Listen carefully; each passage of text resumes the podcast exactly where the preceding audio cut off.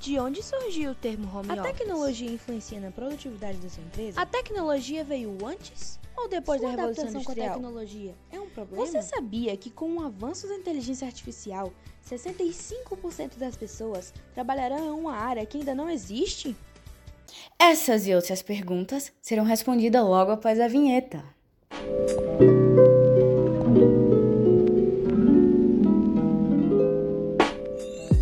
Olá, jovem! Seja bem-vindo ao iPodcast, o podcast que te apresenta a cultura. No programa de hoje, nós vamos falar sobre um assunto que vai te envolver. O nosso tema de hoje nada mais é do que a tecnologia no mercado de trabalho, perspectivas e desafios. E também temos o prazer de apresentar a nossa ilustre convidada, Kátia Malfatti. Ela que é formada em administração, pós-graduada em ciência da tecnologia e inovação, além de proprietária da startup Ideia e mãe. Para iniciar o nosso bate-papo, como tem sido a sua experiência com a tecnologia no mercado de trabalho, Kátia? Olá a todos, né? Primeiramente eu gostaria de agradecer por estar aqui e obrigada pelo convite. E bom, eu diria que está sendo desafiador, uma vez que até para mim que tenho uma afinidade com a informática, preciso me adaptar a essas constantes inovações, até porque todos os dias são desenvolvidos novos programas que nos obrigam a passar por, por essa metamorfose.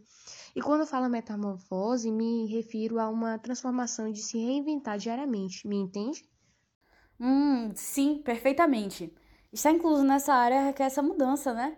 E de certo que as dificuldades que você passou são apenas a ponta do iceberg, se comparado aos anos anteriores. Mas nesse sentido, a produtividade da sua empresa tem sido prejudicada em função da pandemia? Hum, eu diria que sim. Até porque, assim, como todas as outras empresas, não estávamos preparados para um problema com esta magni- magnitude. Porém, o impacto tem sido amenizado por conta do sistema home office. Mas pense comigo. Repare a importância de introduzir a tecnologia no setor trabalhista.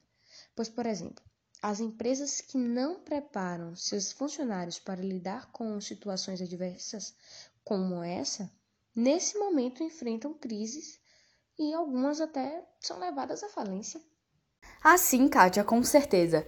Mas só um minuto para nós irmos a um breve comercial. Você aí de casa, aguarde um pouquinho que nós já voltamos. Ei, você aí já comprou sua telecena? Não perca tempo. Você sabia que agora tem como pagar sua telecena pelo Mercado Pago e tê-la na mesma hora? Fazendo isso, você concorre a dois mil reais sem precisar sair de casa. Tá esperando o quê? Garanta logo a sua.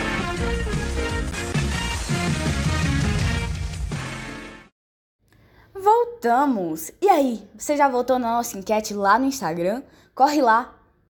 Bom, Kátia, é, sobre o que estávamos falando no bloco anterior, eu concordo e tenho presenciado muitíssimas empresas entrando em crise por não saber lidar com a tecnologia. E agora então, né?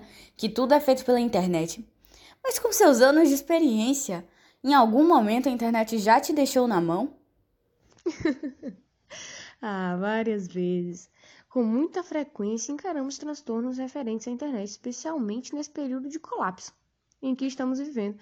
E temos como principal aliada a internet, que vive caindo e deixando a gente na mão. Para você ter uma ideia, tempo atrás eu fui fazer uma live e já estava tudo pronto. Aí quando eu fui transmitir meu áudio, não saía. Meu computador deu pane. Resumindo, deu tudo errado, mas eu fiquei muito estressada. É, Mas são máquinas, é, nem sempre vai estar tudo certo, né? Direto, algum funcionário meu não consegue trabalhar por conta da internet e outros problemas. Mas por hora, esses são os comuns. E, e como eu já havia falado, não existe tecnologia perfeita. Ah, eu compreendo. Mas quando você fala que não existe tecnologia perfeita, você leva em consideração as inovações futurísticas? Bom, pra falar a verdade, não. Na verdade, eu nem sei responder, porque o futuro é incerto. E se formos puxar pela memória, antes da Revolução Industrial, quando nós íamos imaginar que um manufatureiro que produzia 10 sapatos em uma semana iria produzir a mesma quantidade em apenas um dia. Eu costumo dizer que nós vivemos uma constante evolução, como alguns dizem, a era da revolução 4.0. Porém, na minha opinião, acredito que mesmo com todos os avanços, uma máquina, por mínimo que seja, apresentará falhas. Ah, eu entendo seu ponto de vista. Mas com tantos avanços, na minha opinião, eu acredito que pode haver uma máquina sem falhas no futuro, né? Mas, falando em futuro, quais são suas expectativas para ele? Mas antes, pessoal, da resposta da nossa querida Kátia, vamos a um rápido intervalo comercial. Jovem! Para você que está ouvindo esse podcast ao vivo, eu tenho algo para te falar. As primeiras 100 pessoas que comentarem nesse podcast concorrerão a uma bolsa de estudos integral no Colégio Dimensão. É isso mesmo que você está ouvindo. Comente agora e não perca tempo. Tente a sorte, jovem. Você pode ser levado para outra dimensão. Voltamos, pessoal. E agora a Kátia irá nos responder sobre as perspectivas para o futuro dela. Com você, Kátia. Opa, ótimo, ótimo questionamento. É, em uma de minhas pesquisas, analisei que 65% dos atuais estudantes irão trabalhar em um ramo ainda não descoberto. E tudo isso graças à tecnologia. Mas para chegarmos até lá, com certeza será com base em muitos dados e algoritmos.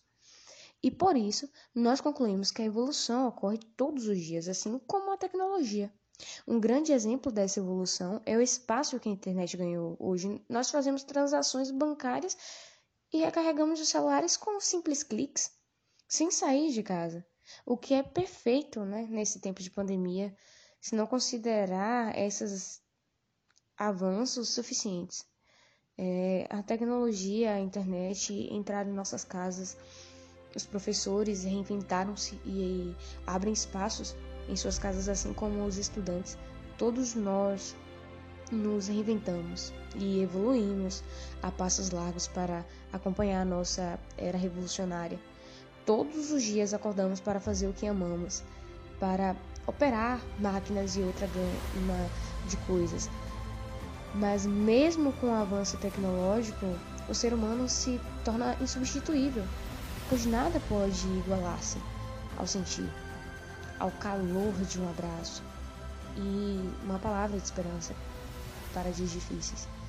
E por isso persisto em afirmar que, mesmo com falhas, o ser humano não pode ser trocado por uma máquina. Nossa, eu tô toda arrepiada. É perfeita a sua percepção. Mas, infelizmente, nós estamos no nosso horário para encerrar o programa. Mas eu queria agradecer a todos que ficaram e ouviram até o final. E agradecer mais ainda a você, Kátia, por ter aceito o nosso convite e dado esse show hoje no nosso programa. Porém, fica a reflexão para você, jovem. Você se vê nos 65% do futuro? Não se esqueça de votar na nossa enquete do Instagram e no próximo podcast nós vamos anunciar o ganhador do sorteio para a bolsa de estudos. Que a paz e o amor estejam com vocês e até a próxima.